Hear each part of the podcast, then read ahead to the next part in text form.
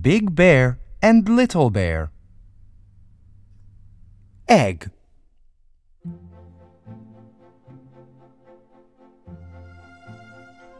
Little Bear said to Big Bear, When you were little, what did you like for your lunch? A hard boiled egg, Big Bear replied. I always had egg for my lunch. I like egg too, said Little Bear. How did you get the shell off your egg? Easy, said Big Bear. I cracked it on my head. Then I peeled it off and I ate the egg. Let me try, said Little Bear, and he cracked an egg on his head. No! cried Big Bear. That is a raw egg. It is not hard boiled. It is soft and runny. Little Bear licked egg off his nose and paws.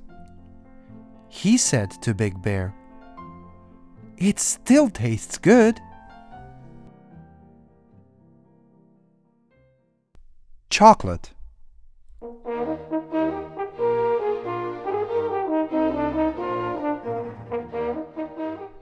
Little Bear said to Big Bear, Today is Cat's birthday. Do we have a present to give to Cat? Oh, yes, said Big Bear. We have a chocolate bar with shiny red paper. Cat will love it.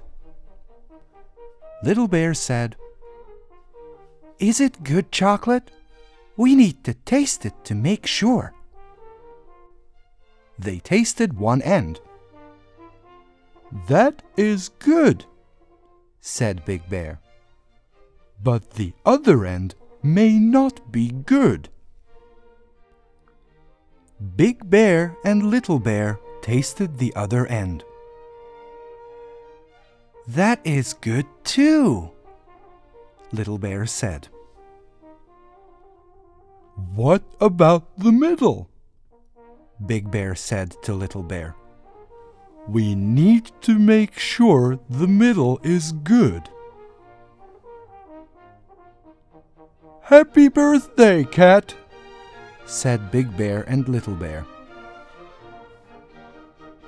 Here is your present, some shiny red paper.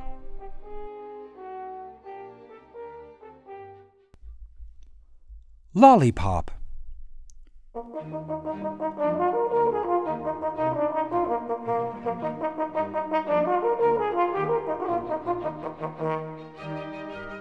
Bear said to Little Bear,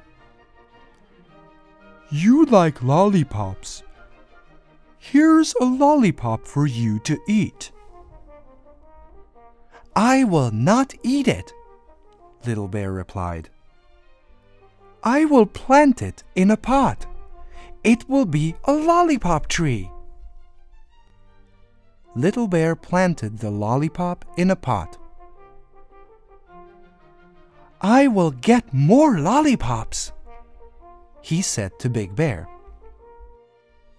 Day after day, Little Bear looked at the pot, but the lollipop did not grow. Little Bear was sad. Big Bear put a stick in Little Bear's pot. On the stick, he tied five lollipops. Look, Little Bear. Look at the lollipop tree. It has five lollipops for you to eat. No, no, no, said Little Bear. I will plant them all. I will have five trees and lots of lollipops.